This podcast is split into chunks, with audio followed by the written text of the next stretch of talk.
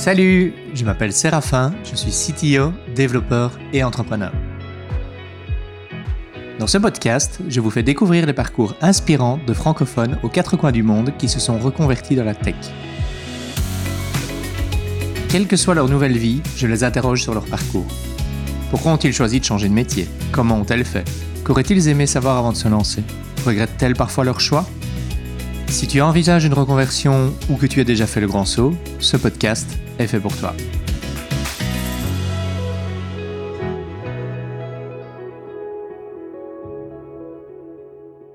Bonjour et bienvenue dans Changement de programme. Aujourd'hui, je reçois Jennifer Boultaro. Bonjour Jennifer. Bonjour. Comment vas-tu? Ça va super et toi? Ça va bien aussi, merci. Je suis content de t'avoir aujourd'hui. Moi aussi. Dis-moi, est-ce que tu peux te présenter en quelques mots? Alors, euh, je m'appelle Jennifer Boultaro, j'ai 33 ans, j'habite en France, je suis à Angers et euh, je suis développeuse web depuis deux ans et auparavant j'étais archéologue. Tu étais archéologue avant ça? J'étais archéologue, oui. Excellent. Tu as exercé pendant combien de temps? J'ai été archéologue pendant sept ans. Ok. Ok. Et donc, pourquoi est-ce que tu as décidé de changer de l'archéologie vers le développement? Alors l'archéologie, bah, c'est un métier passion, hein, on ne le fait pas par hasard, mais c'est vrai que c'est un métier euh, qui est assez précaire. Donc c'est très rare d'avoir un CDI et d'avoir un poste fixe où c'est très compliqué. Et euh, arrivé à l'âge de 30 ans, j'avais toujours pas euh, le poste fixe que je voulais. Et j'en avais un peu marre d'enchaîner les CDD, les petites périodes de chômage. Donc c'est pour ça que j'ai décidé de changer de métier. Comment est-ce que ça se passe exactement? Parce que pour moi, l'archéologie, on me dit archéologie, je pense momie, et puis c'est tout. J'imagine que c'est beaucoup plus complexe, c'est beaucoup plus diversifié que ça. Donc, qu'est-ce que tu faisais exactement? Et pourquoi les contrats étaient si courts? Alors moi, je, donc travaillais souvent pour euh, l'État français ou pour les collectivités locales en France. Donc je faisais de ce qu'on appelle de l'archéologie préventive, donc c'est-à-dire que les archéologues interviennent avant qu'il y ait un, grand chantier, par exemple la construction d'un immeuble ou, euh, la construction d'une voie ferrée ou ce genre de choses, et les archéologues interviennent au préalable pour regarder si euh, il y a des vestiges archéologiques. Donc on fait d'abord un diagnostic archéologique.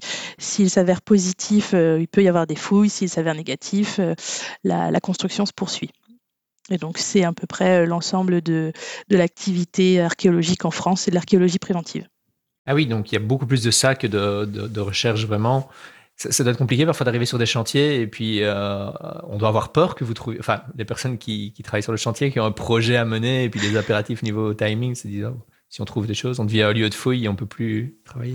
Exactement, ça peut faire un peu peur, mais, euh, mais c'est prévu dans la loi française que les archéologues euh, interviennent avant, euh, avant ce genre de grand chantier. Donc, normalement, il n'y a pas de surprise, ils savent qu'on intervienne avant. Effectivement, selon ce qu'on trouve ou pas, eh ben, il peut y avoir un délai pour le début des travaux, effectivement. Mais le temps que les archéologues interviennent est prévu dans la durée des travaux. Donc, en soi, on ne retarde pas les travaux, on fait partie des travaux. Mais après, c'est vrai que le délai d'intervention peut varier selon ce qu'on trouve ou pas. Ok, super intéressant. J'ai appris des choses sur l'archéologie, c'est chouette. Et, et donc, tu as décidé de te reconvertir. euh, C'était il y a deux ans, c'est ça? Il y a deux ans, tu as commencé ta reconversion? Alors, j'ai pensé ma reconversion en novembre 2018. Euh, c'est là vraiment où j'ai pris la décision d'arrêter l'archéologie et de, de, de faire une reconversion. Et, euh, et du coup, j'ai commencé ma formation dans le dev en février 2019. Ok. Et comment ça s'est passé ta formation? Tu étais inscrite à une école? Alors, euh, j'ai commencé à rechercher des, centres de formation euh, sur Pôle emploi. Et, euh, et donc, j'en ai trouvé plusieurs dans la région où j'étais. Et une des premières qui commençait le plus rapidement possible suite à, ma prise de décision, c'était la Wildcott School à Nantes. Et j'ai été contactée assez vite par la manageuse de la formation qui m'a proposé de venir directement à la formation pour découvrir comment ça se passait. Et donc, je les ai rencontrés là-bas. Et c'est comme ça que j'ai décidé de postuler pour rentrer, euh, pour entrer dans cette formation. Et donc, elle commençait fin février 2019. Donc, c'était parfait parce que je voulais que ça, ça se fasse très vite entre le, le temps où j'ai pris la décision de changer et le temps où je commence la formation. Donc, c'était parfait. Le timing était, était parfait. Ok. Et qu'est-ce qui t'a poussé à regarder des formations de dev? Qu'est-ce qui t'a amené vers ce métier-là? Le dev, c'était quelque chose que je connaissais un tout petit peu, enfin tout du moins je connaissais un tout petit peu de HTML et de CSS. Euh, j'avais voulu faire il y a des années un blog euh, et en fait, plutôt que de, mettre du contenu sur ce blog, je m'amusais plutôt à modifier le HTML et le CSS parce que je trouvais ça amusant. Donc je testais plein de choses, euh, ça m'amusait beaucoup et je me rendais compte que je pouvais y passer des heures devant mon ordi à, trifouiller le HTML et le CSS. Et du coup, dès que j'ai pensé à ma reconversion, j'ai pensé à ça et c'est vrai qu'au moment où j'ai pris ma décision, j'entendais beaucoup parler du métier de développeur, à la télé, à la radio, j'entendais beaucoup ça et c'était un métier qui recrutait, qui était accessible par des formations euh, relativement courtes. Euh, du coup, c'est ce qui m'a décidé de partir là-dedans. Je me suis dit, quitte à changer de métier, autant partir vers un métier qui, bah, qui recrute et euh, que je connaissais vraiment un tout, tout petit peu, mais qui m'amusait aussi. Donc, c'est pour ça que je suis partie vers le développement web. C'est intéressant que tu dis qu'on en parlait beaucoup à la télé et à la radio à ce moment-là. C'est souvent quelque chose que j'entends à l'époque, j'ai pas étudié le développement parce que je savais pas que ça existait, on n'en parlait pas à la télé et à la radio. Donc, des personnes se reconvertissent maintenant parce qu'on en parle plus et que ça commence à prendre un peu plus de, place dans, l'espace public et on commence à se rendre compte de ce que c'est. C'est bien, c'est que ça marche. Ces campagnes, c'est plutôt une bonne nouvelle, je trouve.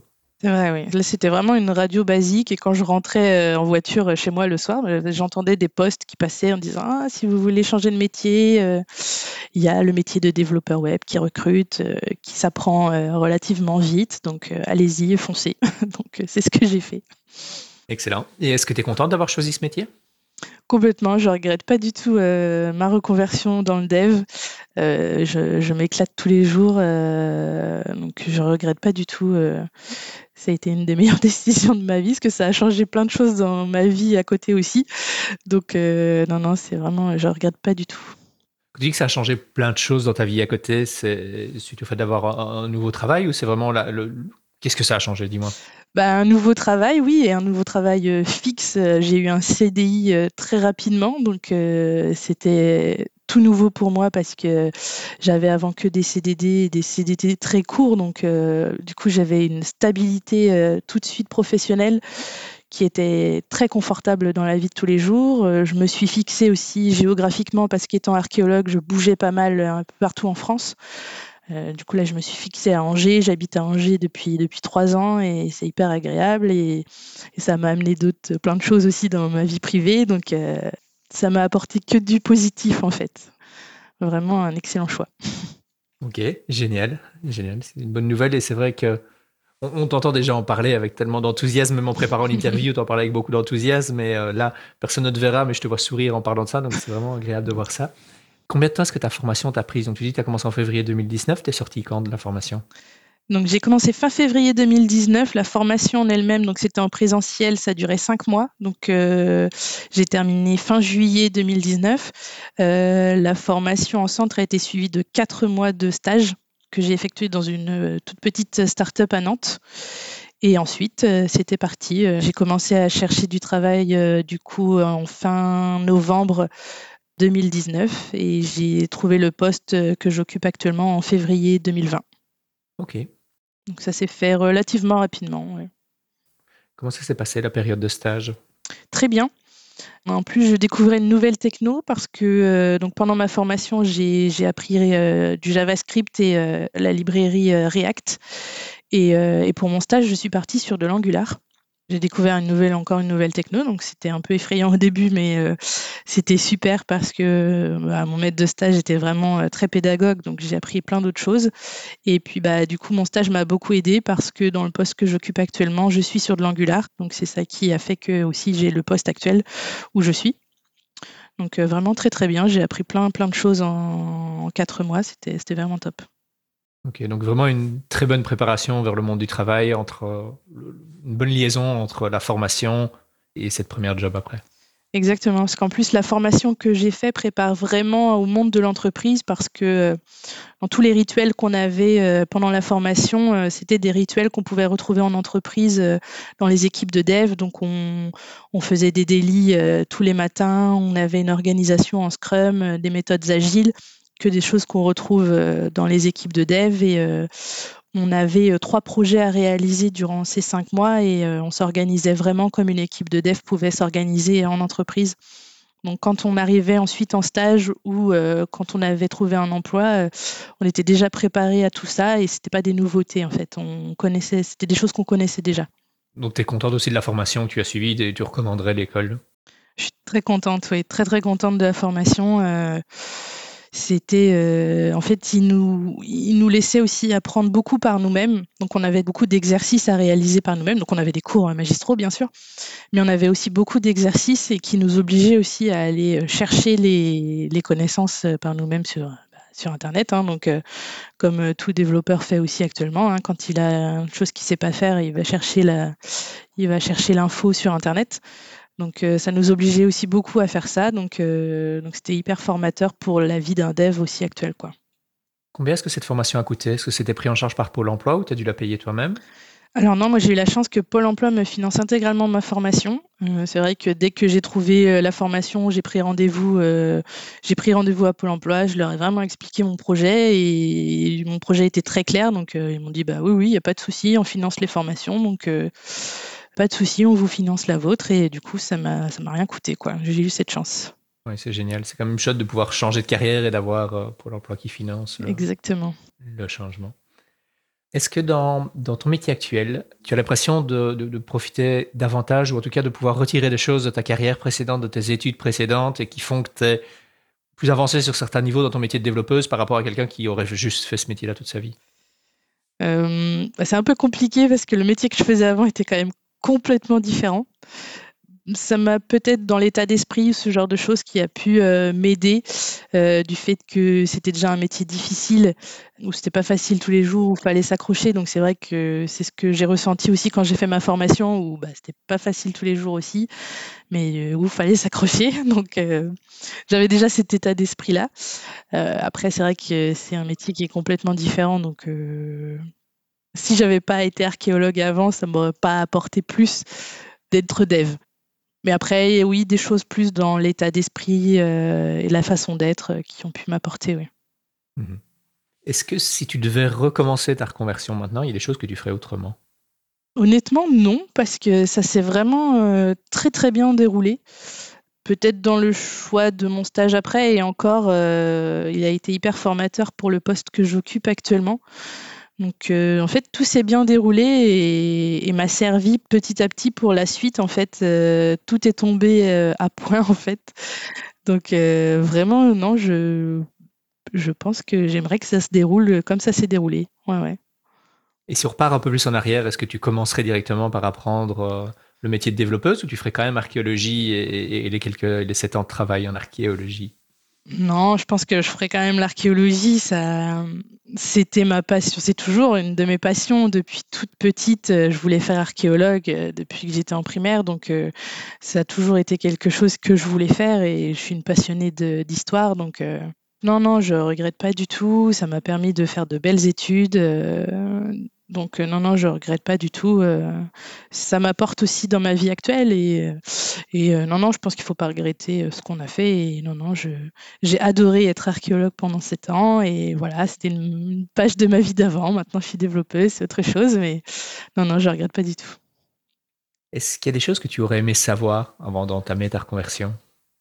Euh, ben en fait, j'ai été très bien informée dès le début parce que c'est vrai que la manageuse de la formation que j'ai faite euh, était très présente. En fait, on pouvait la contacter sans souci, même avant de commencer la formation, euh, même pour la moindre question. Et, et je suis allée rapidement au centre de formation pour. donc, j'ai pu rencontrer les élèves qui étaient eux actuellement en train de faire leur formation. Donc, j'ai pu très rapidement leur poser plein de questions apprendre plein de choses dès le début. Et pendant que je commençais le processus pour intégrer euh, la formation, on, en fait, les, on avait des chats avec euh, toutes les autres personnes en France qui essayaient aussi d'intégrer la formation, parce qu'on avait des exercices à faire avant d'intégrer la formation, savoir si on pouvait la faire ou pas. Et euh, en fait, il y a une très grande communauté autour de la Wild Call School. Et du coup, les gens sont tous euh, très bienveillants et répondent aux questions. Euh, donc, euh, on est très bien informé avant de commencer véritablement la formation. Donc, j'ai eu toutes les infos que je voulais rapidement, en fait. Ok, ok, c'est chouette. Donc, si je comprends bien dans ce que tu viens de dire, il y, avait il y a un examen d'entrée alors, ou juste des exercices à faire, ou il y a quand même un examen et on est testé avant de pouvoir rentrer à l'école? Alors en fait, on avait des exercices de, en Python à réaliser, d'algorithmie en Python basique. On avait également une, une petite page web en fait à réaliser en, HTML, CSS pur. on pouvait mettre un peu de JS si on voulait, mais vraiment HTML, CSS pur avec des consignes en fait à réaliser. On avait un squelette en HTML on avait un squelette basique en HTML et donc il fallait l'habiller un peu, mettre le titre euh, centré, enfin du style à appliquer sur cette page en fait et des consignes à respecter. Et donc, si cette première étape euh, passait auprès d'un des formateurs, euh, on avait une seconde étape qui consistait en un entretien, euh, un entretien de motivation avec la manageuse et un entretien technique avec un des, formateurs. Donc, petit entretien technique, hein, rien de méchant, mais des choses qu'il fallait aller un peu chercher sur Internet. Ce genre de choses. Il nous posait des petites questions en anglais, savoir si on, pouvait, euh, si on avait un minimum d'anglais, si euh, et vraiment pour tester notre motivation, voir si on était allé chercher les différentes infos qu'il voulait, euh, si on avait été curieux, ce genre de choses en fait. Et donc si ces entretiens passaient, du coup on pouvait intégrer la formation. Donc le, niveau de test pour toi, donc HTML, CSS, tu as dit que tu en avais déjà fait. Python, je trouve ça intéressant parce que tu m'as pas parlé de Python dans le reste de la formation. Est-ce que c'était juste pour les entretiens, pour, euh, pour utiliser un langage qui est plutôt simple à écrire et juste tester l'algorithme Ouais, je pense que c'était pour nous faire une première approche des algorithmes. Euh, je pense que c'était plutôt ça, essayer de tester notre réflexion, essayer de, de, voir comment on pouvait réfléchir, euh, comment on pouvait résoudre euh, des, petits algorithmes. Et en fait, les premiers étaient très simples, hein, parce qu'il fallait juste faire un print de Hello World. Hein. Plus ça allait, plus ils étaient compliqués. Mais je pense que c'était plus pour, oui, nous préparer un peu à la réflexion autour des algorithmes, en fait. Ok, je comprends ça. Et on avait aussi accès à un chat, du coup, euh, on pouvait vraiment s'entraider entre tous ceux qui essayaient d'intégrer la formation, en fait. Donc c'était top. Ah, ça devait être pas mal, ça, oui. Effectivement, d'avoir déjà cette partie entraide et poser des questions aux autres et avancer tous ensemble, cette idée de communauté qui a beaucoup dans le dev, Exactement. qui commence même avant la formation. Mm, mm, mm. On revient au boulot que tu fais maintenant. Ça fait deux ans que tu es au même endroit. On entend souvent que les, développeurs, les développeuses juniors ne restent pas longtemps au même endroit parce qu'une fois formés, ils veulent partir ailleurs. Ici, ça fait déjà deux ans. Comment est-ce que tu te sens après deux ans dans ton premier boulot? Euh, bah, je me sens toujours super bien où je suis. J'ai de la chance d'être tombée sur une entreprise euh, qui a continué aussi de me former euh, la première année où je suis arrivée. J'avais du temps pour aller sur des sites de e-learning, pour euh, continuer de me former par moi-même. Donc, je faisais des. Le site de e-learning où j'étais euh, était plutôt bien fait. Il y avait des exercices et tout ça. Donc, j'avais du temps dans ma semaine euh, pour faire cette, continuer cette auto-formation. J'avais un suivi aussi par un organisme de formation où j'avais mon un tuteur donc qui était un de mes collègues avec qui je travaillais et du coup qui m'a permis de pas mal progresser. Ça, ça a duré, oui, un an. Et ensuite, euh, bah, je suis vraiment rentrée dans le vif du sujet où j'ai commencé à, dev euh, des fonctionnalités euh, sur le logiciel sur lequel je travaille. Mais en fait, le, projet où, enfin, l'entreprise où je suis avait un super projet. C'est que donc on a un logiciel actuel et en fait on est en train de le refaire en intégralité. Donc au niveau du design, actuellement le logiciel est en pur PHP et donc on est en train de passer sur une logique de front et back avec un back en PHP Symfony et un front en Angular. C'est pour ça aussi que j'ai été embauchée. Et en fait, il y a encore tout à faire. Donc euh, le challenge est très sympa et ça me plaît d'avoir euh, commencé ce, projet et de, vouloir le continuer en fait. C'est pour ça que je reste aussi et j'ai vraiment une super entreprise avec une super ambiance, euh, des collègues qui sont top aussi. Donc non, non, j'ai aucune raison de partir pour le moment. Oui. C'est vraiment impressionnant d'entendre l'investissement de, l'entreprise dans ta formation, dans la continuité de ta formation. C'est souvent une question qu'on se pose aussi. Euh, on en parle dans l'épisode précédent avec Raed Ben Brahim, on se dit, bah, choisir une entreprise, c'est important, une entreprise où on va continuer à te former. Et puis, souvent, on attend, nous, en tant que développeurs, développeuses, qu'on continue à se former en dehors du travail pour rester au niveau avec toutes les nouvelles choses qui arrivent. Et là, on te donne du temps, plus le contenu de formation pendant ton travail. Donc, je pense que c'est une entreprise qui a vraiment compris ce que c'est d'engager quelqu'un qui sort d'une reconversion, ce que c'est d'engager une junior et de, de faire en sorte. Et la preuve, c'est que tu restes, contrairement à, ce qu'on entend souvent des juniors qui s'en vont. Euh. Exactement, c'est ce que je leur dis aussi. Ils m'ont fait confiance alors que c'est vrai que je venais d'une courte formation quand même et euh, ils m'ont fait confiance là-dessus. Ils m'ont aidé à progresser, ils, ont continué de me former. Donc, euh, j'ai aucune raison de, partir et c'est aussi une des raisons pour lesquelles je reste parce que bah on, m'a aidé donc euh, je vais pas dire ah, maintenant que vous m'avez formé salut ciao non non le projet est génial et, l'entreprise est géniale donc je reste où je suis pour le moment. Tiens, pour le moment, est-ce que tu travailles en présentiel? Est-ce que c'est en remote? Comment ça se passe? Non, non, je suis à 100% en présentiel. On peut faire un peu de, télétravail sans souci. Moi, personnellement, le télétravail, j'aime pas ça du tout. J'ai besoin de ce contact avec mes collègues. Donc, euh, moi, je suis en 100%, 100 euh, présentiel. Après, il n'y a pas de souci pour faire un peu de télétravail. Euh, ça m'arrive d'en faire. Hein. Ça peut être utile parfois dans, la vie de tous les jours. Mais non, moi, je suis en 100% présentiel. La formation, elle était en présentiel aussi? La formation était en présentiel aussi, oui. Ouais, ouais. C'était avant le Covid, donc euh, du coup, il n'y avait pas de souci là-dessus. Non, non, c'était un 100% présentiel, ouais. Ah oui, c'est vrai. La période avant le Covid, on finit par oublier que ça existait. c'est ça.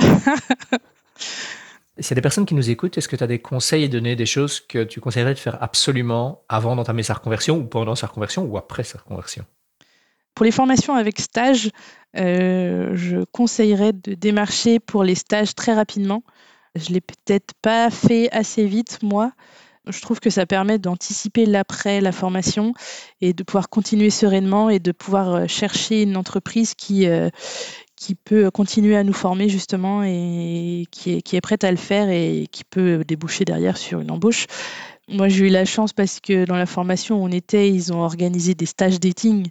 Du coup, ça nous a permis de rencontrer des entreprises euh, qui cherchaient des stagiaires. Mais après, c'est vrai que pour certains euh, qui s'y sont pris un peu tardivement, c'était peut-être compliqué. Donc, euh, ouais, je conseillerais d'anticiper aussi euh, la formation et s'il y a stage derrière, d'anticiper le stage aussi, de, prendre ça sur la formation et de, vraiment l'anticiper pour bien le préparer. Ok, est-ce qu'il y a des choses que tu conseillerais de ne pas faire ou d'éviter? Là-dessus, non, j'ai pas trop de, conseils à donner sur les choses à éviter. En tout cas, moi, ça, enfin, je me suis pas dit ah, j'aurais pas dû faire ça. Euh, ça ne m'est pas arrivé, donc euh, je vois pas trop ce que je pourrais donner comme euh, chose à éviter. Je peux pas trop donner de conseils là-dessus parce que c'est vrai que tout s'est bien passé pour moi, donc donc après, ouais, faut écouter son instinct, il faut surtout faut y aller quoi, faut pas hésiter, faut le faire. Où est-ce que tu conseillerais de chercher pour trouver de l'aide pendant sa formation, pendant sa conversion? Toi, j'ai compris qu'il y avait tout le chat et la communauté autour de la Wildcode School. Est-ce qu'il y a d'autres endroits pour les personnes qui ne sont pas à la Wildcode School? Des endroits que tu as trouvés qui sont intéressants? Bah, c'est vrai que j'aime beaucoup l'idée euh, des podcasts et de pouvoir euh, entendre l'expérience des autres parce que c'est du concret. Euh, du coup, on peut vraiment écouter bah, tous les conseils que peuvent donner les gens qui ont réussi des formations et qui les ont faites avant et qui sont passés euh, par là. Et j'en connais de plus en plus, euh, j'en fais de plus en plus. Et euh, par exemple, il n'y a pas longtemps, j'ai fait un podcast pour la Grande École du Numérique. Et ils sont très. ils organisent beaucoup ce genre de choses, de podcasts sur des retours d'expérience de personnes qui ont été en reconversion dans le domaine du numérique en général. Et je trouve ça hyper intéressant de pouvoir écouter les conseils des gens qui sont passés par là. Donc, euh, essayer de trouver ouais, des podcasts, je pense que, enfin, des retours d'expérience en fait de personnes qui ont déjà fait ce genre de formation. Euh, je trouve que c'est très concret et ça donne plein de conseils et plein d'idées ou penser à des choses auxquelles on ne penserait pas forcément. Les podcasts, euh, les retours d'expérience, sous quelle autre forme qu'elle soit, mais des retours d'expérience, je trouve ça très très bien pour pour commencer à se renseigner sur euh, les formations. Ok, ok. C'est, J'allais justement te demander si tu as des références à partager avec nous, des, bah, des références de podcast peut-être, tu as parlé de la grande école numérique. Est-ce qu'il y a d'autres, des blogs, des sites, des événements que tu conseillerais, des livres peut-être? Hum, il y a tout ce qui est aussi, euh, pour se renseigner, euh, tous les événements qui peuvent être organisés autour du numérique et du dev. Euh, je pense notamment aux DevFest qui sont organisés un peu partout en France. Euh, qui sont des, conférences euh, sur le numérique. Le DevFest est vraiment ouvert à tous, pas forcément aux professionnels du dev ou du numérique. C'est des conférences sur le numérique en général qui peuvent apporter plein de conseils, plein d'idées, plein d'informations sur le monde du numérique en général. En plus, les vidéos sont accessibles très rapidement sur, sur YouTube. on peut voir et revoir toutes les conférences sur le DFest. C'est vrai qu'à Angers, à Nantes plutôt, on était plutôt bien fournis en conférences sur le sujet. Il y a le, donc, il y a le DevFest qui est organisé tous les ans. Il y a aussi le Web Today. Il y a aussi la Digital Week. Euh, donc, c'est des événements euh, qui permettent de bien se renseigner sur le numérique en général, sur des sujets hyper variés. Par exemple, à la Digital Week, euh, laquelle j'ai participé, il y avait des sujets sur le patrimoine et le numérique. Donc, ça permet aussi de, si on n'est pas forcément fan du numérique, mais d'approcher le numérique via un sujet qui nous plaît. Donc, moi, le patrimoine, c'était tout désigné pour moi, mais ça permet des approches différentes et de, voir ce qui se fait aussi euh, dans plein d'autres domaines liés au numérique. Euh, ouais, il y a toutes ces organisations-là ouais, qui, sont, qui sont très pratiques pour se renseigner et avoir des infos je me demandais maintenant que tu es développeur, que tu as fini ta formation, est-ce que tu continues à travailler sur des projets en dehors Parce que tu me parlais de ton blog avant d'avoir appris le développement, qui t'avait mené vers là? Est-ce que tu travailles encore sur des projets comme celui-là? Est-ce que tu as encore un blog maintenant? Alors non, non, j'ai pas de blog. Euh, j'avais même pas euh, publié de contenu sur celui que j'avais fait il y a des années. mais euh, alors, en fait, j'ai plein de projets en tête, mais c'est vrai qu'en ce moment, j'ai pas trop trop le temps de m'y pencher. Bah, le travail, ça me prend un peu de temps quand même. J'essaye d'entamer quelques petits projets que moi j'ai en tête, des petits side projects que j'ai envie de faire et qui me motivent pour continuer à apprendre dans ma techno. Là, je voudrais continuer vraiment à fond sur Angular et sur NGRX. Donc j'ai des, idées de, petits side projects, mais c'est vrai que j'ai pas trop trop le temps, mais, mais j'aimerais bien. J'aimerais bien, ouais.